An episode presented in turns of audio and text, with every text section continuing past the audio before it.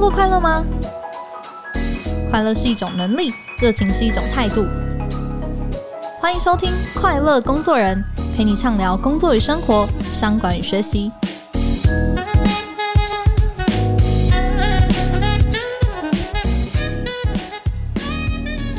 大家好，我是 Cheers 快乐工作人的记者邵敏。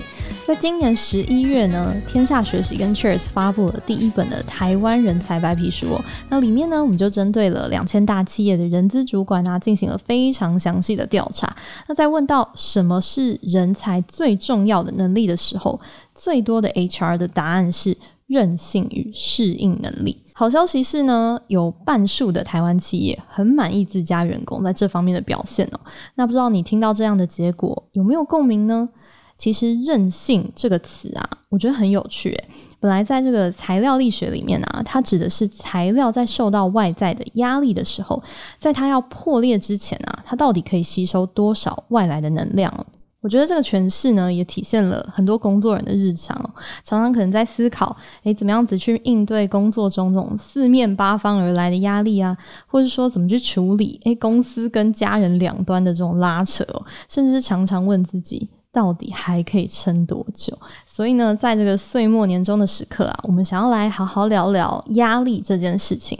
那今天我们的来宾呢，他非常清楚身处在高压的环境是怎么回事哦。他就是中央大学认知神经科学研究所与气管系的副教授陈永仪。永仪老师呢，过去做过花旗银行纽约总行的国际人力资源部经理，也是美国西点军校两百年以来的第一位台湾籍的老师哦。那他也是知名的顾问公司光辉国际的亚太区测评总监，在全球飞来飞去啊，就是要协助企业来筛选各种 CXO 的人才哦。从病人啊、军人啊到高阶经理人呢，都是他交心跟斗志的这种对象哦。那从他的视角出发，会怎么看待压力这件事呢？我们就赶快来欢迎永仪老师。嘿，主持人你好，各位听众大家好。老师好，诶，在今天的这个访谈之前呢，因为您在天下学习有开课嘛，然后我去找了这个精华的影片来看一下，然后在影片里面您开口就说压力跟情绪是您人生中的两大最爱，然后我就马上暂停下来，就开始思考说，诶，大家都在说抗压，然后舒压等等，您怎么会用最爱来形容压力呢？对，这两个都是我非常有兴趣的东西。那基本上，压力是一个没有办法避免的一种状态，不能避免它，并不代表我一定要喜欢它。那我之所以喜欢它，是因为事实上，如果我们没有一个学习面对压力的过程，我们可能活不到今天，我们的人类也就灭绝了。所以，这个对我们来讲是相当重要的能力。那所以呢，既然不能够避开它，然后有了它，不止让我们能够存活得更好，让我们能够进步。那所以，我对于这样子的一个现象跟力量，是觉得特别的受吸引了。嗯，老师您很特别，您说这个是我们存活下来的一个很重要的一种机制哦。那老师您对压力这件事情的定义到底是什么？压力本身来讲，其实以心理压力来讲的话，它如果讲的简单，就是现状。我认为我的现状跟我的目标之间的落差，嗯、呃，就是一个压力现状的存在。那讲的比较更简单一点，如果说我们用生理来做例子的话，就是说今天你说现在，哎，我们现在天气忽然变冷了，但是我们身体上有一些必须要去达成的一个标，就是我们的。体温必须要维持在一个范围之内。那如果我今天走出去，外面是零度，那我身体的需求是要保持在摄氏三十七度。那这三十七度的落差，就是我身体的压力的现状的存在。那所以我必须要能够很快的，在身体上来讲，经由恒定的这个过程当中，来取得一个平衡，来能够让我活得下去啊。嗯嗯嗯，所以其实从这个角度来看的话，是我们现在状态跟我们某种理想的那种差距存在，所以才会有压力。所以这也是很多人会觉得压力是一种进步的来源的原因，对不对？对对对，因为压力的状态不舒服，所以啊，让我们希望能够降低这个落差。那降低落差的方式有很多，其中之一就是能够把我们的现状拉到目标的指标，那样子的。定义下来就是某种方面的进步啊。嗯，是。那所以其实对很多人来说，那种所谓的抗压能力很好，其实可能是转化这样子的压力变成一种成长的能力是很好的。所以，嗯，您曾经协助呃外国的企业去对高阶经理人进行很多的性向的测验啊，然后去找到高抗压的这个 CEO。对你来说，您怎么去找到这群人？你会注意什么样子的面向呢？其实这个比较有趣的事情是，在我做很多的心理的测验啊，然后横件啊这些当中，我几乎没有去看过所谓的抗压性。其实我觉得。很多现在的人都喜欢讲到，就是说，哎，我希望有韧性啊，我希望有抗压性啊，这样子讲好了。如果我用那个呃世界健康组织对于心理健康的定义来讲的话，所有的那个定义，如果我把它翻成中文的话，基本上就是处在一种良好的状态。那在这种状态底下呢，个人可以发挥自己的能力。能够因应正常的生活压力，能够富有成效的工作，这个能够为周遭环境跟所属的社区做出贡献。那这个是心理健康定义。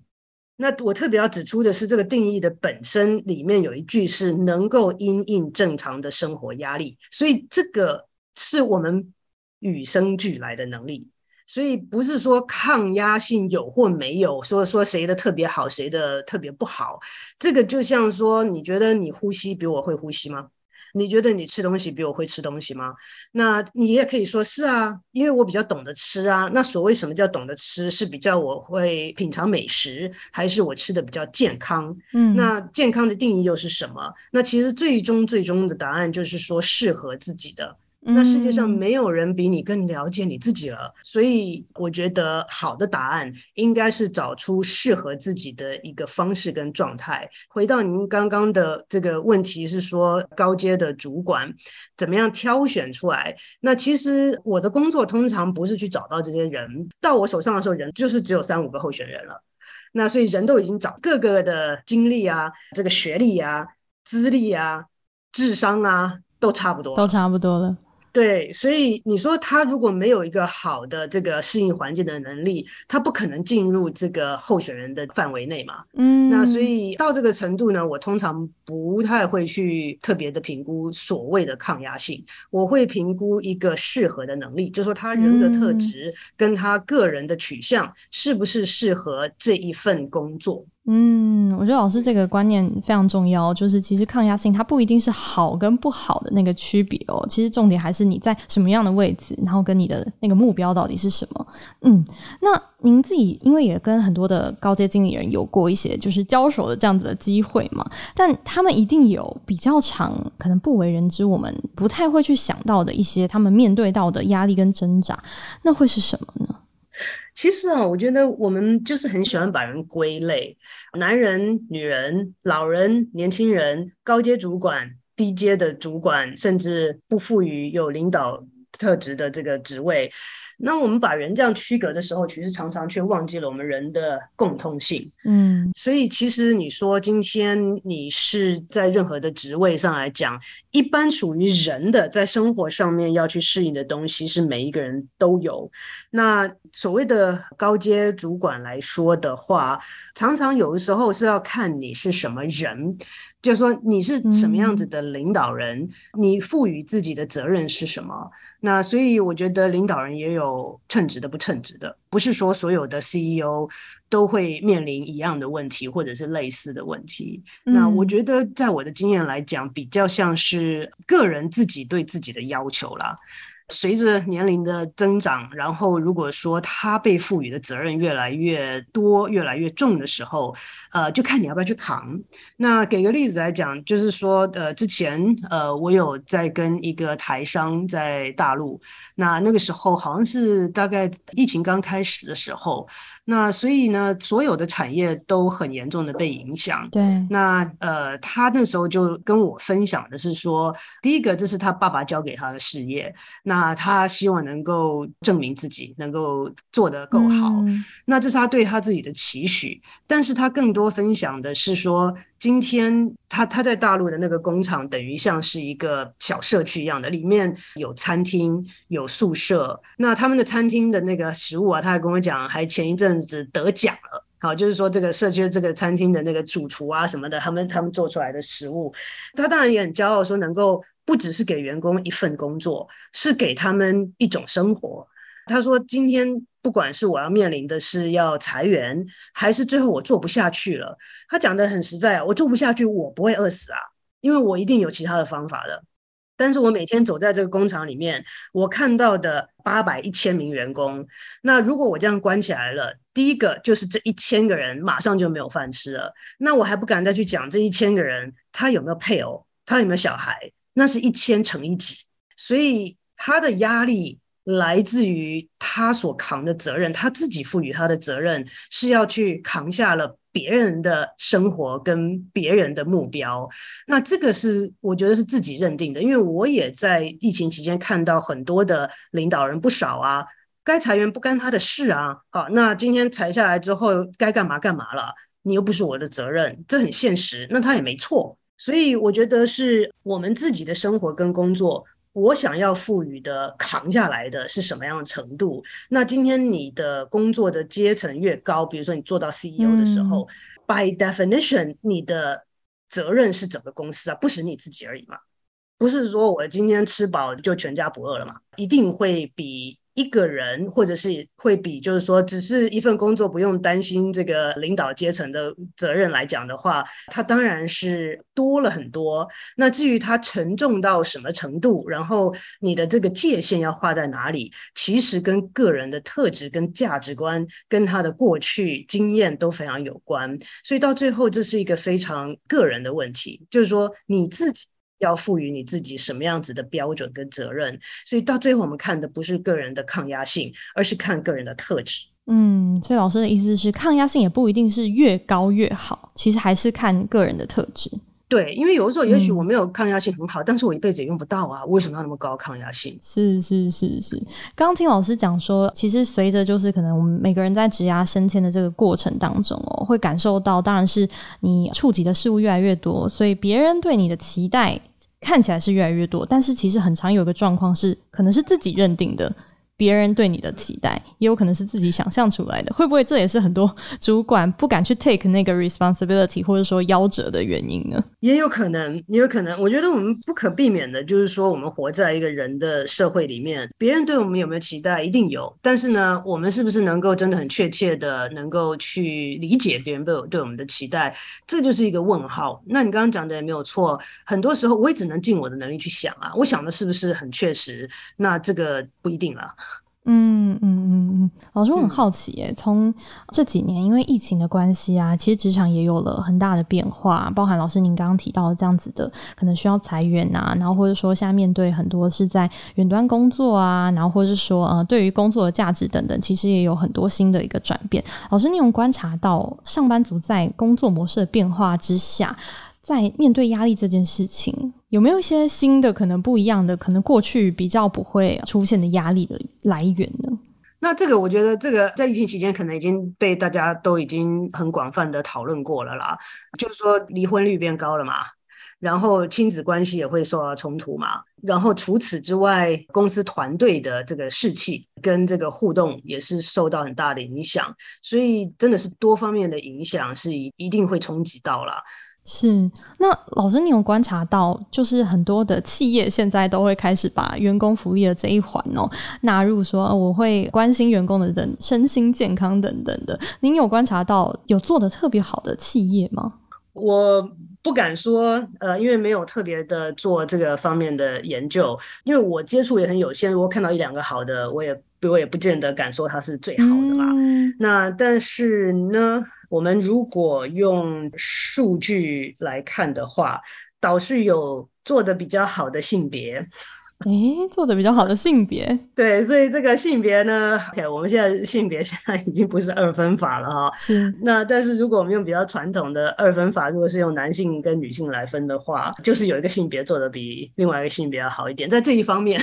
做的比另外一个性别好一点。嗯、这个在二零二一年的时候，McKinsey 的顾问顾公司做的一个 survey，他会问一般的下属，就是说有问五个问题啊，就是你刚刚所提到的。那第一个就是他有没有提供下属情绪方面的一些支持 （emotional support）。对。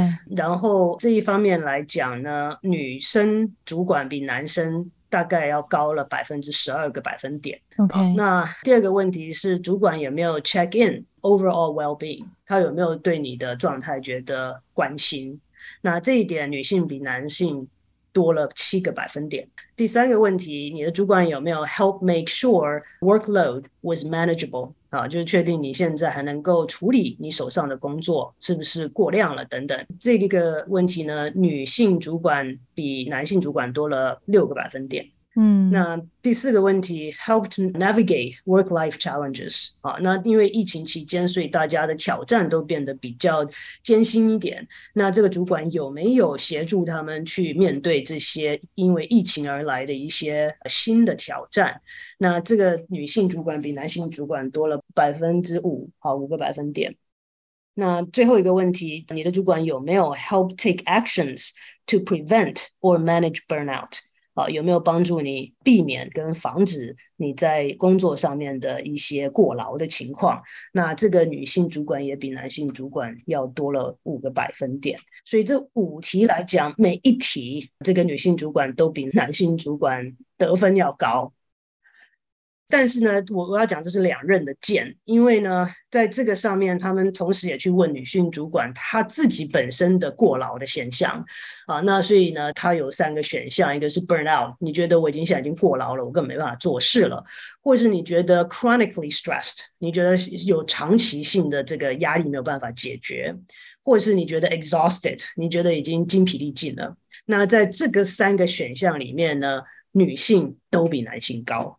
好，那特别是 senior leaders 的女性比男性要高，那有的时候呢会高到了百分之三十，对不对？就说女性的主管在这一方面是有提供下属比较好的支持跟关心，但是呢，这些支持跟关心从哪里来？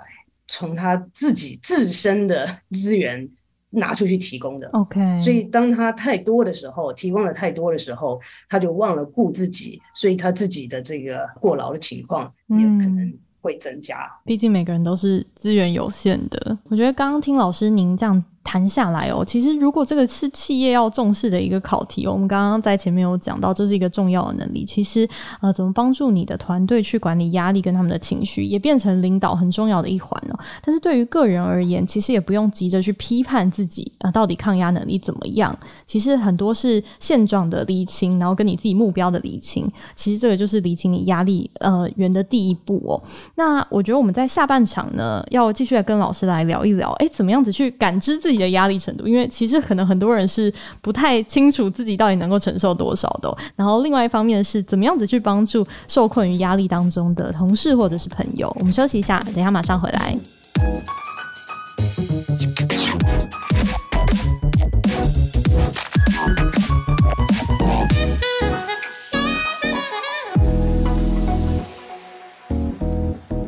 欢迎回来。因为我们刚刚在上半场聊到抗压性这件事情，我觉得很有趣哦。有些人会觉得自己抗压性很强，这好像是一个优势哦。但其实很多人其实身处于在一个高压的环境底下，已经不一定能够承受得住，但是还是不自知哦。所以想要问老师的是，诶，我们怎么样子去得知自己现在受到压力的这种困扰程度跟严重程度呢？嗯，其实我在思考这个问题啊，因为你一开始就讲说，哎，那个抗压性啊，是不是要可以训练啊？然后这个呃，帮助员工啊这些，我就想到，你知道人的大脑在人生出来的时候，他是他不知道你生在哪里，所以他要准备好所有的可能性，他不知道你今天生下来会是讲中文。还是讲英文，还是讲法文，还是讲德文？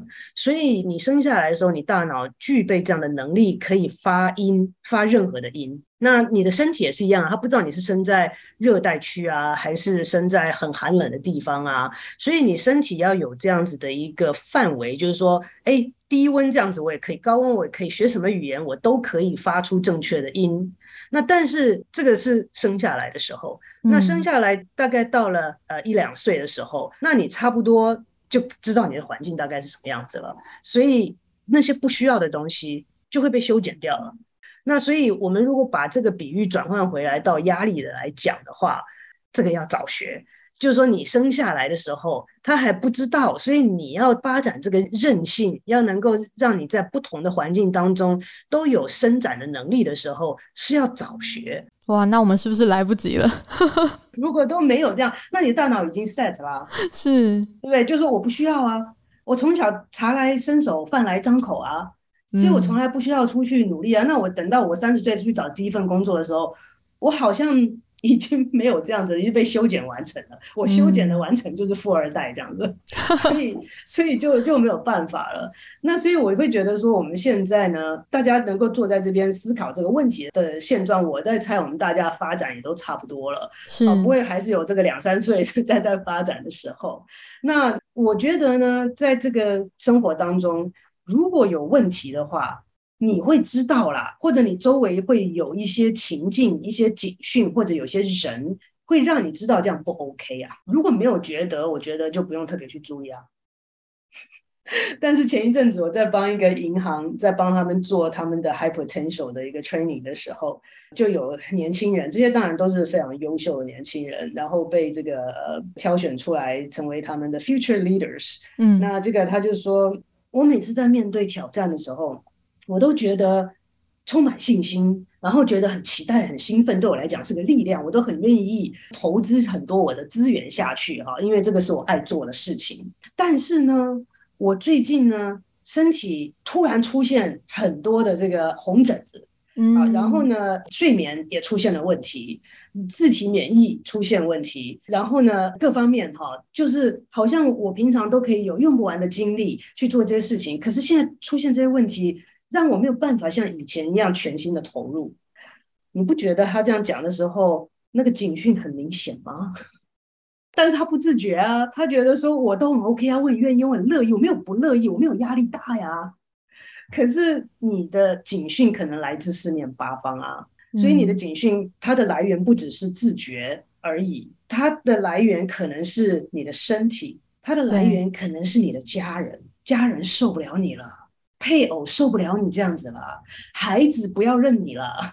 如果你把他认为都是别人的问题的话，那这些警讯不是不存在，是你没有去看到他们。他有在拉警报拉很久了，可是呢，你都没有在听，你只认为你的警讯是你自己的感觉。但是我们自己的感觉常常会被很多东西所蒙蔽，所以我们要学习在生活当中。那个拉警报的声音是来自哪里？你有时候很不想要去听，因为哦，我的配偶反正他一天到晚都抱怨我。可是如果今天来源不止你配偶呢？如果在我们生活当中有两个以上的不同的频道在跟我们反映相同事情的时候，我觉得就是我们应该去注意的时候，不见得表示真的有问题啦，但是你至少应该去确认一下。那我所谓的不同频道是什么？可能你的配偶，可能你的同事。可能你的 performance review，你的老板，可能你的下属三百六十度的 review，可能是今天出门碰到的 Uber 的驾驶，好，或者是你今天去这个超市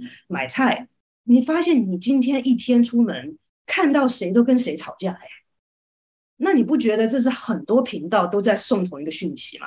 对，那也许你会觉得说都是别人的问题，这个人有这个问题，那个人有那个人问题。可是你一天出去，那这五件事情，这吵五场架里面的一个我们所谓的分母，它的 common denominator 是你耶。嗯嗯。那我们可能要去确认一下，也许刚好就是倒霉那一天，真的碰到五个烂人，对不对？嗯。可是也有可能是不是我出了问题？至少它值得我们去确认一下嘛。嗯，觉得问题特别多的时候，有时候其实就是有很多的频道在跟你说同样一件事情，可能问题在你自己身上，但是你不一定有察觉到。对，我自己常常想要练习的是至少两个频道，如果有出现的话，就是说有时候我都不觉得我是这样的人啊，因为我觉得很久以来，以前我先生会跟我讲说，哦，你那个很没耐心，脾气很大哎，然后我想说怎么可能，我是教书的，那怎么可能会是这样的？然后呢，后来有学生讲说，哦，老师你不要着急，我想说我没有着急啊，嗯，那但是我就发现，哎。怎么两个不一样的频道都讲说我没耐心呢？那第一个我要去确认是不是我给人家这样感觉。那如果我真的不是没耐心，只是我给人这种感觉，那我更该检讨了，那划不来啊。嗯嗯，对不对？所以但是呢，确认结果是，哎，我真的好像是跟很多人相比起来，真的是比较急了一些。那所以最终是我的问题被我周围的人反映出来。嗯，所以我的 practice 呢是两个以上，我就应该去稍微的检视一下。嗯，老师，因为您有在呃临床上面的一些经验哦，您自己看到就是来的人到了什么样子的，假设他不自觉，他可能被家人推过来，或是怎么样，到了什么样子的程度，你会觉得他真的必须要去正视他自己的压力的这个状况呢？我觉得是不是认识到自己压力的状况，我不确定。但是自己的状态是不是需要去检视跟甚至考虑修正这一点呢？很可惜的是，我的经验是人不跌到谷底就不会考虑.就是类似那种不见棺材不掉泪。嗯，就是说，我觉得你知道，人要面对自己的一些要改的地方的时候，是很困难的一件事情。那所以都希望。不是我的问题，都希望撑一撑就过去了。对，就是这种撑一撑就过去的心态，可能让大家就一直摆着不处理。很多时候是撑得过去啦，啊，很多时候撑得过去。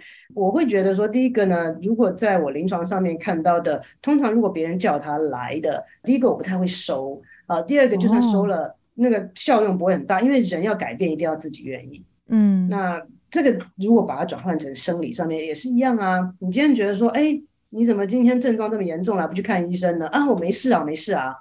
啊，那就算你去看了医生，医生开了药你不吃啊，那你能做什么呢？就说那个效用，除非你自己愿意，那个效用是非常小。那所以，嗯，通常来讲，我的经验来讲，比较需要去正视的情况呢，通常第一个就是生活功能受到影响啊，那就是你平常该做的、能做的事情，都发现不太能做了，譬如说。我平常就讨厌这份工作，好，每天念念念念念。但是我发现我最近的一个礼拜或一个月，我早上根本就没有办法起来去工作，就是下不了床，好，然后就是上不了车，那要不然就是变成持续性的迟到，那跟以前不一样。以前我不是这种人，好，现在变成持续性的迟到，嗯，或者就是一直请假，或者是到了真的是。没有办法解决的地步，那功能性受了影响。那这是上班、嗯、吃饭也是一样啊，睡觉也是一样啊，人际关系也是一样啊。嗯，那功能性受到影响的时候呢，通常会是我第一个会觉得说，你至少要去注意一下，查一下，检视一下是有什么原因让你现在比起以前来讲，功能性不如从前。嗯嗯嗯嗯，那如果我们发现，就是我们的主管啊，或者身边的同事啊、家人啊，其实正在受困于就是压力的这种情绪当中，我们要怎么样子去？我们有办法去帮助对方去面对吗？就像我刚刚讲，这个面对啊，真的是很困难。而且如果你这样讲，别人通常都会被冒犯到，或者是觉得很不耐了。通常我的建议会是说，我觉得身为家人或朋友，你要把你的角色界定清楚。就是说，你今天跟他的关系是什么？你先界定清楚。那你今天是他的家人或是他的朋友，你就要先确认你不是他的精神科医生哦，啊，你也不是他的心理师哦。那所以，那你以家人跟朋友的身份，你能做什么呢？那就很诚实的面对你的感受啊，你把你的观察讲出来，把你的感受说出来啊。那举个例子来讲，我最近看到你。的时候跟以前感觉不太一样，就觉得你你现在都闷闷的，然后跟你吃饭也觉得你吃的没有以前多，好，那以前我约你出去散步啊、爬山啊都很开心，我现在一个月连续约了你四次，你都说你不要出来，嗯，好，那这个是我的观察，对不对？我观察到你现在跟以前不太一样，那我的感受是什么呢？我觉得很担心呢，啊，我觉得很担心，你怎么会有这样转变？你还好吗？好，那从这边开始，至于对方是不是要到看医生的程度，或者是说他的现状是不是需要有一些外界的介入，还是他自己要去正视这个问题，那是他的权利。嗯，那我们也只能表达，然后我们也可以建议。好，那但是呢，我觉得建议放在后面，观察跟表达感受放在前面。嗯嗯，也许你很真诚的去讲出你自己观察到的这种改变，跟你自己感受到的事情，其实对方才会开始有这种自觉，而不是防卫性很强的直接拿出来。嗯，对，因为通常我们都把结论放在前面，是啊，就是说。哦，你最近是不是心情不好啊？你最近是不是压力很大？你事业上是不是碰到什么困难啊？哦，直接这样单刀直入的提问。对啊，而且这个是结论哎。嗯，好像帮他下一个定论。有足够的资讯去下这样的结论，那是你的感觉。所以我们直接下结论的时候，就会让别人比较难接受。嗯，呃，那别人会说你不懂啊，你说你栽啊，啊，都都不知道啦。这样一开始就不会是一个很开诚布公，或者是把这个心门打开的一个方式嘛。嗯，是没错。那因为回到就是个人的身上啊，其实很多人还是每天就是工作啊，可能都会觉得说啊，我压力很大，礼拜一了我压力很大等等的。我想，嗯、呃，每天日常要处理我们的压力，然后跟我们的这个压力共处，是每一个人每一天的课题哦。老师，你有没有一些怎么样子去跟我们的压力做朋友的这样子的 know how，可以让我们的听众朋友可以开始在我们的日常中来练习呢？我就在常想，是说刚才你在想这个问题的时候，我就在常想说，我好像很少讲这句话，说我压力很大哦，真的？你会觉得常想，因为我觉得我们把这个常常挂在嘴边的时候，就是一个问题啊，因为这是一个 norm，、嗯、对不对？你会不会每天早上起来都说，哦，今天外面气温跟我体温不一样，那是压力啊，对？我要去适应嘛。然后你会呃早上起来的时候会说，这个我要吃的东西没有啊。对不对？我好想吃豆浆啊，但是为什么冰箱里没豆浆啊？嗯，这这个是你理想跟现实之间的差距啊。对对对。当你发现你每天都在抱怨一件事情的时候呢，这个就是我觉得语言很有很有趣的地方。我很建议学生不要用这种非常我们不精准的词汇。嗯，就说好烦哦。哎，我不知道烦是什么东西，我知道烦是一个 negative state，但是到底是什么？你现在到底感受是什么？你那个烦啊，是我没有办法去厘清的。那你当你跟你自己这样讲的时候，你也无法理清啊。那你跟你自己讲说，我压力好大哦，我只要有呼吸的那一天，你不会早上起来说，哎，今天湿度好像 跟我理想的湿度不太一样，所以我压力很大。对，其实有时候会啊，其实我们不自觉，有的时候那个气压很低的时候，会让我们不舒服。哎，就说是 physical 的环境里面，可是你很少有人会去抱怨这些事嘛，你就承受了嘛，然后去适应，然后就过了嘛。那你天天在跟自己讲说我压力很大的时候，是你不愉快，你是在表达一种你现在不愉快的状态。嗯。那我会建议说，可不可以把它讲的稍微精准，厘清之后稍微精准一点。那我再更问一个更详细的问题是，你觉得你的压力源来自于哪里？OK，哪一件事情让你不开心了？哪一件事情让你不想做了？那你会说上班呐？啊，OK，那上班你可以。这个抓住这个脉络吧，上班也很广嘛。对，那是哪一部分？是 traffic 吗？离公司太远了啊？还是说我老板，还是这份工作的内容百分之八十我都不爱？嗯，还是我现在做的一个 project，就是说你要把它厘清，因为人是很奇怪的东西。你自己去这样子想的时候，你不断告诉你自己一件事情的时候，你的身体都会相信这件事情。你说我压力好大，我压力好大，我受不了，受不了了。第一个压力大是来自于哪里？有多大？第二个你受得了的啦，我可以跟你讲啦，大部分人说受不了的时候，你越叫你受不了的时候，你是不想受了啦。啊，但是呢，其实我们大部分人大部分的时候呢，都受得了的啦。我觉得当你一直讲压力很大的时候，我觉得我可以 take away from it，是你现在不开心吗？你现在的状态你不很满意啊？你要厘清之后，你才有机会改变这个状态，改变了之后。那个压力自然就会降下来了，就是厘清了你就好了，你根本还不需要去做什么，你只要把那个厘清分门别类，把它想一下之后，其实就想想哦，好像也没那么糟。嗯，所以老师的这个建议是你转换一个语汇，你去精准的表达到底是哪一件事情。它是一个厘清自我的过程。那厘清之后，是不是看到自己还有选择这件事情，其实是去解决，就是这个压力，感觉好像我是受迫的，我是没有别的选择的，我好像一定非得这么不可，所以有那种压力。是不是厘清完之后，其实这一点也可以迎刃而解？嗯。我同意，我同意，但是这是两个不同的 exercise，嗯，一个是呃选项，然后一个是言语的精准.